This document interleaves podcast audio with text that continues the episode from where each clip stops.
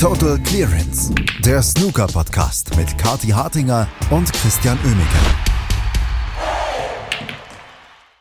Herzlich willkommen zum Montagmorgen zur Besprechung des Finals der Players Championship. Und ich weiß, ihr habt alle nur knapp drei Stunden geschlafen, denn das Finale ist vor gefühlt drei Stunden erst zu Ende gegangen zwischen Mark Allen und Zhang Anda. Aber wir sprechen natürlich trotzdem drüber und das tun wir am Montagmorgen wieder mit Kathi Hartinger. Guten Morgen, Kathi. Guten Morgen, Christian. Ich möchte direkt zuerst bemerken, dass die ja mal überhaupt kein Mitleid hatten mit dem alten Jan Verhaas, ne? der, ähm, der jetzt hier dieses Finale geschießt hat und dann wirklich die komplette Breitseite abbekommen hat, was die Länge betraf. Also meine Güte, aber ich meine Respekt, dass er das durchgehalten hat. Also der Jan ist ja wirklich eine Legende des Sports und deswegen, also ich habe mich total gefreut, dass er jetzt das Finale gemacht hat von der Players Championship. Man sieht ihn ja doch zunehmend seltener am Tisch. Ähm, aber das war dann schon ein echter Marathon. Ne? Da musste er wirklich zeigen, dass er nichts verlernt hat in Sachen Durchhaltevermögen. Also gemessen daran, dass er sich das, das Finale ja so halb selber zuteilt, dann gefühlt äh, habe ich da wenig Mitleid, muss ich sagen. Und vor allem, er wird ja entschädigt durch im Normalfall phänomenales Snooker in einem Weltranglistenfinale hier beim Turnier der besten 16 Spieler der Saison. Ähm, das hat man gestern nicht unbedingt immer gemerkt, dass die beiden tatsächlich, äh, wie so viele Spieler diese Woche, eine recht gute Saison hatten. Oh. Ähm, dann, äh, ja, wenn man mal so guckt, also am Ende Zhang da mit sogar vier Pünktchen mehr als Mark Allen und mit 53 Prozent Tischzeit. Und trotzdem hat er am Ende mit 8 zu 10 gegen jemanden verloren, der nur zwei Breaks von mehr als 50 Punkten gespielt hat. Ja, eins davon war aber auch eine sehr schöne 101 im sechsten Frame. Da muss ich jetzt kurz ähm, angeben, Christian, weil das war jetzt das höchste Break gestern in dem Finale hier in der Players Championship. Ich war beim Grand Prix in Hannover. Ja, was war das höchste Break, was ich da gesehen habe? Eine 135. Aha, aha, aha. Ne? Also da können sich die Herren Allen und Ander doch mal bisschen, bisschen, hätte sich ein bisschen mehr anstrengen können, um da mitzuhalten hier mit dem Niveau in Snooker Deutschland. Aber gut, ja, es war ein interessantes Match, wirklich. Ich weiß gar nicht, wo wir anfangen wollen. Wahrscheinlich im ersten Frame. Der war schon mal knapp, ging aber an Zhang Anda und der legte dann los wie die Feuerwehr. Und das kennen, kennen wir ja von dem Match gegen Mark Selby. Ähm, haute dann eine 82 raus und eine 70 raus und unterstreicht damit direkt zu Beginn des Matches mal wieder, dass er eine echt gute Saison hat. Hat er das, ja? Also ich weiß es gar nicht. Es sind so viele Spieler diese Woche, die eine gute Saison haben. Ich, ich, es ist unglaublich. Ähm, ja, es, es war ein komisches Finale irgendwie. Es, äh, es begann sehr gut für Jean Anda. Es ließ dann recht schnell auch sehr gut nach bei ihm, muss man so sagen. er hat dann aber auch nie aufgegeben. Am Ende muss ich sagen, aber ist es einfach auch die, die Erfahrung, der Wille, der Kampfgeist, äh, diese, diese, ja, die, diese neu gewonnene Energie, die Mark Allen irgendwie ja hernimmt. Er hat ja sein Spiel auch umgestellt, was äh, vielen übrigens ja nicht gefällt, von, äh, gerade von seinen Fans, weil er doch auch ein sehr offensiver Spieler war. Er ist jetzt mehr Richtung äh, Taktik, nicht mehr Richtung Kampf unterwegs und das merkt man dann eben auch. Aber was sich dann halt auszahlt, ist, dass er so eine Matches dann eben halt auch gewinnt damit. Ja, genau. Das muss ja auch nicht allen gefallen, weil der Erfolg gibt ihm ja recht. Ähm, das ist wirklich beeindruckend. Also so von den knappen Frames auch, ne? Ich meine, der musste sich ja wirklich auch wieder reinkämpfen ins Match. Hier der fünfte Frame war knapp, ging an Mark Allen. Der achte Frame war knapp, ging an Mark Allen. Der vierzehnte Frame war sehr knapp, ging an Mark Allen. Der sechzehnte war auch noch mal recht knapp, ging an Mark Allen. Und dann war es nur der siebzehnte, den, den Zhang Anda von den knappen Frames geholt hat, da mit einem 50er Break. Ähm, Mark Allen ist so ein Allrounder geworden. Und wenn er dann nach dem gewonnenen Finale sagt, dass er von seiner Karriere schon enttäuscht wäre, wenn er nicht irgendwann den WM-Titel holt, dann glaube ich ihm das mittlerweile und, und halte das für eine valide Aussage irgendwie ne? und nicht für so ein, so ein Hirngespinst. Ich meine, das kann ja jeder sagen, oder? Also wenn ich den WM-Titel nicht hole in meiner Karriere, bin ich schon enttäuscht. Ja, aber Mark Allen, also da, das sind schon die richtigen Ansprüche. Ne? Das passt irgendwie zu dem, wo er jetzt steht. Der hat mittlerweile dieses, ähm, die, diese Fähigkeit, auch mit seinem B- oder C-Spiel, so wie jetzt gestern, dieses Finale zu gewinnen und bringt sich damit natürlich wirklich in, in Positionen der Leute auch, die man zu fürchten hat vor der WM. Ich meine, hallo, der Mark Allen, der hat ja jetzt nicht nur die Players Championship gewonnen, sondern auch schon das Shootout diese Saison. Also das ist eine Ansage. Ja, es gibt ja so ein paar Spieler, ne, die, wo man wirklich inzwischen sagen muss, na, wenn die nicht Weltmeister werden, dann haben sie schon irgendwie ein bisschen was falsch gemacht. Dazu gehört sicherlich ähm, Mark Allen, dazu gehört auch jemand wie, weiß ich nicht, Ali Carter, Ding Junhui inzwischen ha. definitiv. Äh, nee. Ja. Nee, doch, Ding Junhui ist doch wieder runter von der Liste langsam, oder? Na, ich weiß nicht. Also so insgesamt über seine gesamte Karriere hinweg, ne, da fehlt schon der WM-Titel, wenn man es so möchte. Ja, also, natürlich. Auch wenn er Sixwets WM gewonnen hat, aber insgesamt ist, die, ist die Karriere schon ein Stück unvollendet an der Stelle. Ja, natürlich. Aber ich meine, bei Ali Carter und Mark Allen, da glaube ich immer noch, ne, da könnte ja jetzt der WM-Titel dann auch kommen. Aber also Ding Junhui jetzt auf der Liste der Leute, die noch die WM gewinnen sollten, da sehe ich den jetzt ehrlicherweise wirklich nicht mehr. Aber auf der Liste der Leute, die ihn hätten gewinnen müssen, da natürlich äh, auch sehr weit oben. Das ist richtig, ja. Also ja, es ist äh, tatsächlich auch ähm, interessant, wenn man jetzt mal guckt, was das äh, gestern auch für Auswirkungen hat, ne, für Mark Allen. Also ich, nee, machen wir die Auswirkungen, machen wir danach. Bleiben wir erstmal beim Match, weil äh, es, auch wenn es schwerfällt, wir müssen es ja natürlich versuchen, irgendwie ein bisschen zusammenzufassen. Also nach der 3-0-Führung von Zhang Anda kam Mark Allen zurück, holte sich dann bis zum Ende der Session ein 4 zu 4, ähm, unter anderem mit dieser 101, aber so ein richtig phänomenal gutes Finale war es bis zu dem Zeitpunkt halt auch nicht. Und in der zweiten Session ging das dann peu à peu immer mehr in Richtung Kampf und teilweise auch ein bisschen Richtung Krampf. Entscheidend ähm, war, glaube ich, so ein Tick auch der 14. Frame, weil in dem kippte das Match dann ein Stück weit endgültig in Richtung von Mark Allen, denn das war nicht nur ein Frame, den er auf Schwarz gewonnen hat, sondern mit dem er dann auf 8 zu 6 gestellt hatte und damit erstmals mehr als einen Frame Vorsprung hatte. Und von dem Rückstand hat sich Zhang Anda dann auch nicht mehr so richtig erholt. Ja, ich meine, der kam noch mal ran und das muss man ihm auch wirklich anrechnen. Ähm, aber da ging bei ihm jetzt schon wirklich auch nicht mehr besonders viel. Ne? Da, da gab es eben diese Phase, wo drei Frames lang nicht so richtig zusammengelaufen ist bei ihm. Ähm, dann hat er sich den 15. da erkämpft. Ja, und dann aber hat sich Mark Allen wieder den 16. erkämpft. Also, ah, Janganda, dem hat wirklich so der letzte Schritt gefehlt. Und du musst halt den letzten Schritt gehen, um diese Trophäe zu holen. Das ist wieder viel leichter gesagt als getan.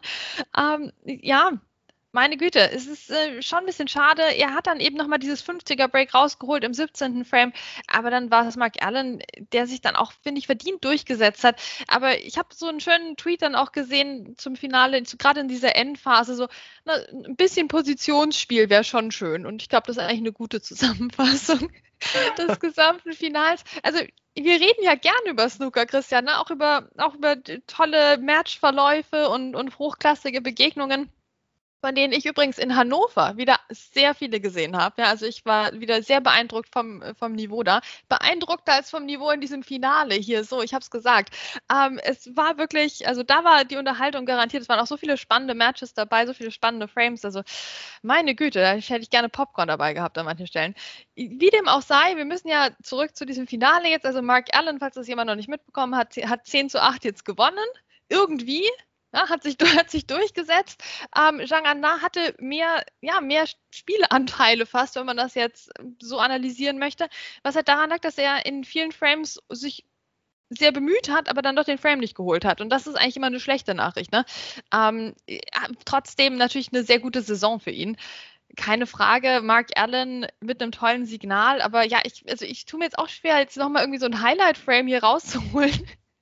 es, es, war, es war nicht so das Highlight-Finale. Es war schon, es war packend, ne? Es war spannend, man war dabei. Ähm, aber ja. jetzt zu sagen, hier, ah ja, aber weißt du noch hier, diese, diese Clearance in Frame X oder so, also das war es halt, das war es halt eher dann nicht. Ähm, und das ist auch in Ordnung. Jetzt hatten wir nur so zwei solche Finals in einer äh, in Folge, ne? Weil wir, gefühlt saßen wir ja letzte Woche hier und haben das gleiche gesagt über das Martin O'Donnell-Finale.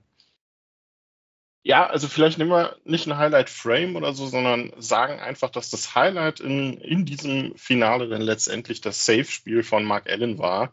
Denn äh, das war es, was den Unterschied gemacht hat. Teils überragende Safeties, die er da eingebaut hat.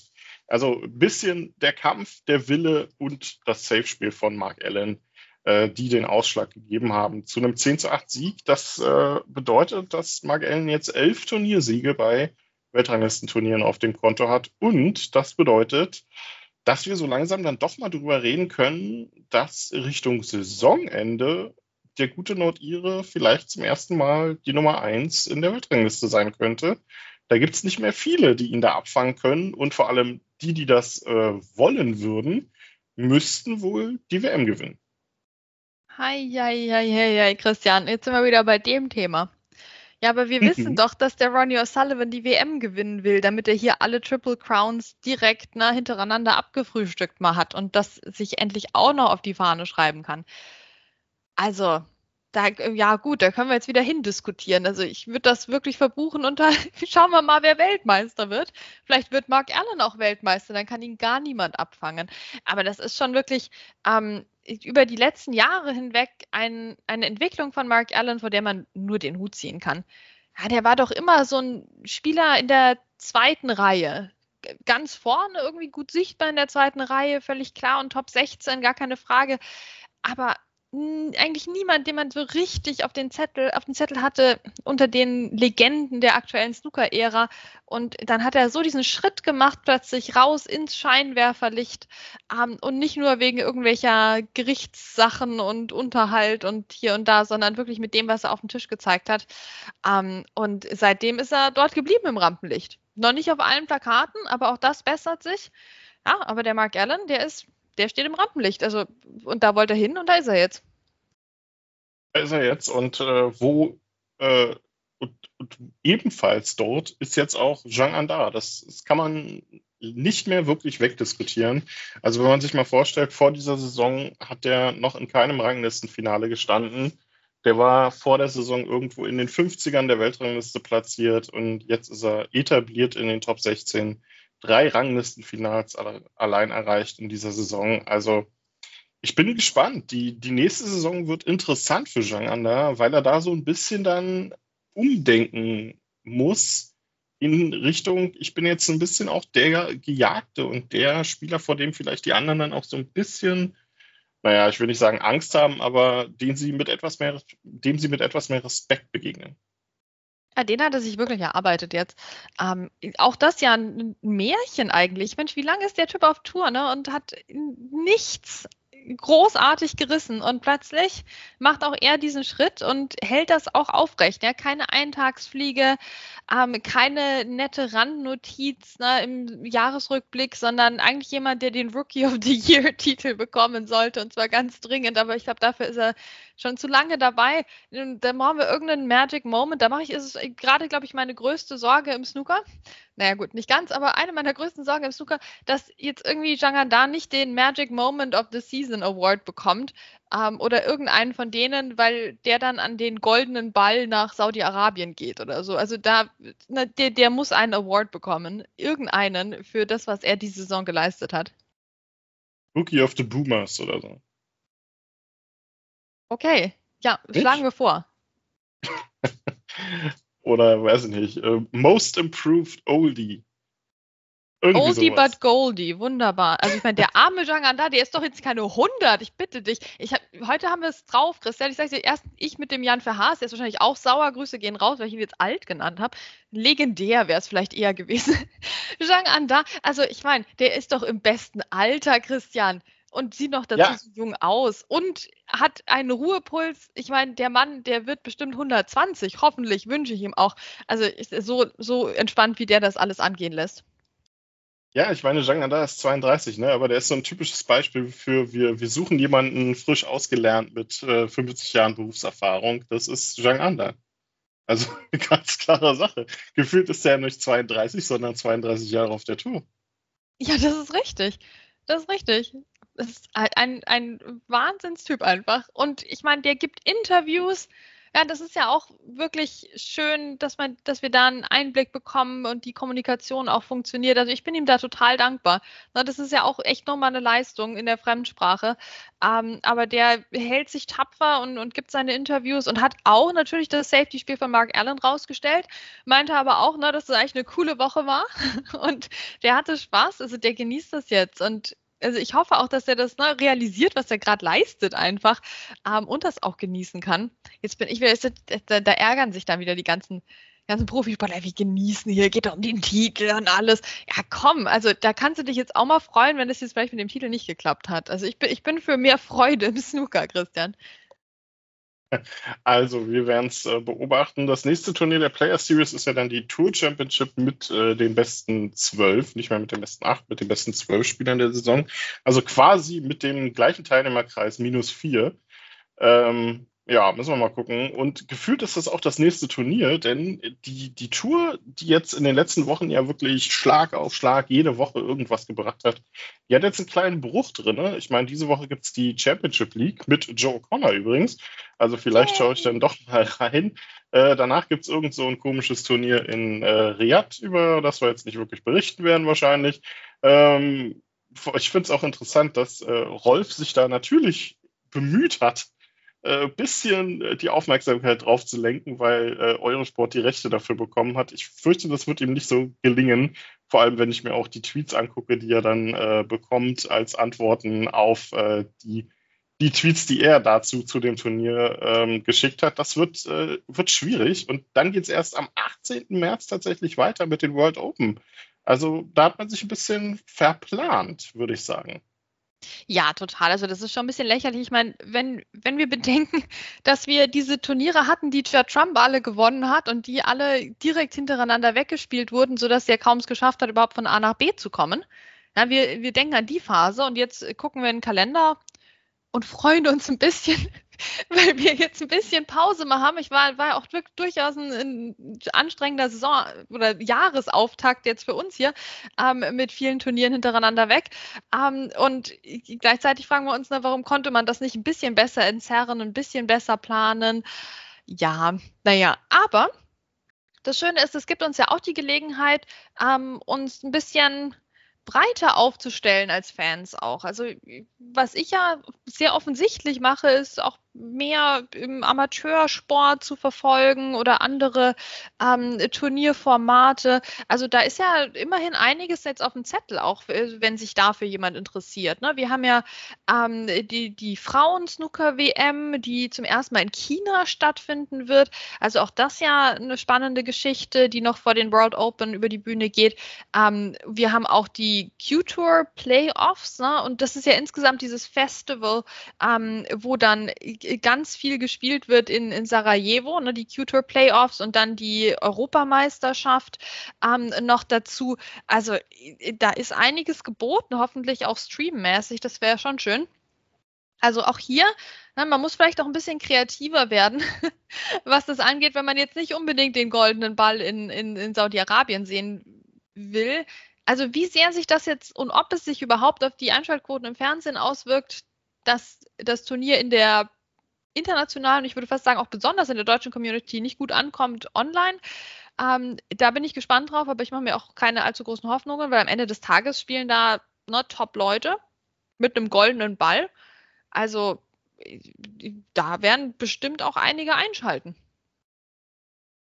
Sicher, klar. Aber würde mich tatsächlich auch mal interessieren, ob man da tatsächlich einen Einbruch merkt in den Zuschauerzahlen, in den, äh, in den Einschaltquoten.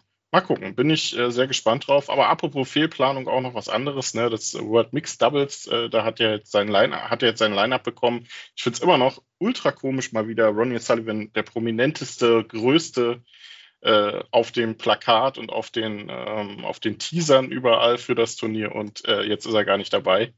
Ähm, ist schon immer mal wieder ganz witzig. Ja, auch das ist ja, das ist ja fast schon so ein Running Gag, oder?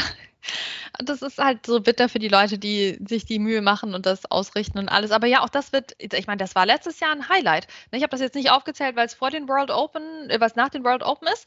Ähm, und ich habe damit quasi aufgehört. Aber ja, also ich freue mich drauf, auf die, auf die World Mixed Doubles. Ähm, ich hoffe, dass sich der Standard nochmal verbessert hat, auch so im, im Zusammenspiel. Ähm, aber da gab es ja wirklich interessante taktische Überlegungen die man so gemerkt hat in der letzten Ausgabe. Also ich finde es toll, dass das wieder da ist. Ähm, das gucke ich auf jeden Fall sehr, sehr gerne. Ja, also das heißt, ne, wenn man ein bisschen kreativer unterwegs ist, ist einiges los. Mit kreativ meine ich nicht unbedingt goldene Bälle, aber ja, es, es, es, es ist schon Snooker, aber nicht so in dem üblichen Takt, würde ich sagen, in den nächsten Wochen. Ja, das stimmt. Nee, ich wollte jetzt auch gar nicht, dass wir groß über das Turnier äh, sprechen, wollte es nur. Ich fand es äh, ganz interessant, den Tag mal wieder. Äh, Defend, äh, Defending Champions, also die Titelverteidiger Neil Robertson und Mink sind natürlich dabei. Judd Trump ansonsten mit Beipart, Luca Brissell mit Ryan Evans, Mark Allen mit äh, Rebecca Kenner, also äh, ein Oni nicht dabei. Und zum Beispiel, was ich ein bisschen komisch finde, ein bisschen, aber die werden sich schon was dabei gedacht haben. Ähm, wahrscheinlich, glaube ich, haben sie einfach die vier äh, Tour-Spielerinnen genommen, äh, wenn ich das gerade richtig im Kopf habe, oder? Ah, ich weiß es nicht.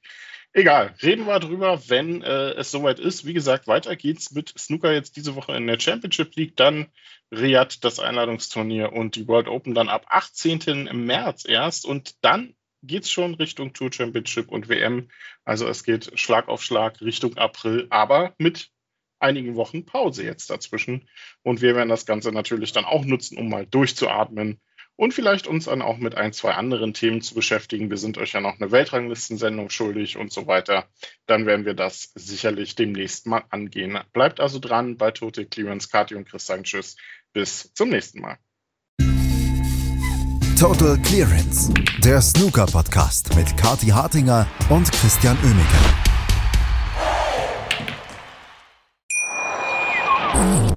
Schatz, ich bin neu verliebt. Was? Da drüben. Das ist er. Aber das ist ein Auto. Ja, eben. Mit ihm habe ich alles richtig gemacht. Wunschauto einfach kaufen, verkaufen oder leasen. Bei Autoscout24. Alles richtig gemacht.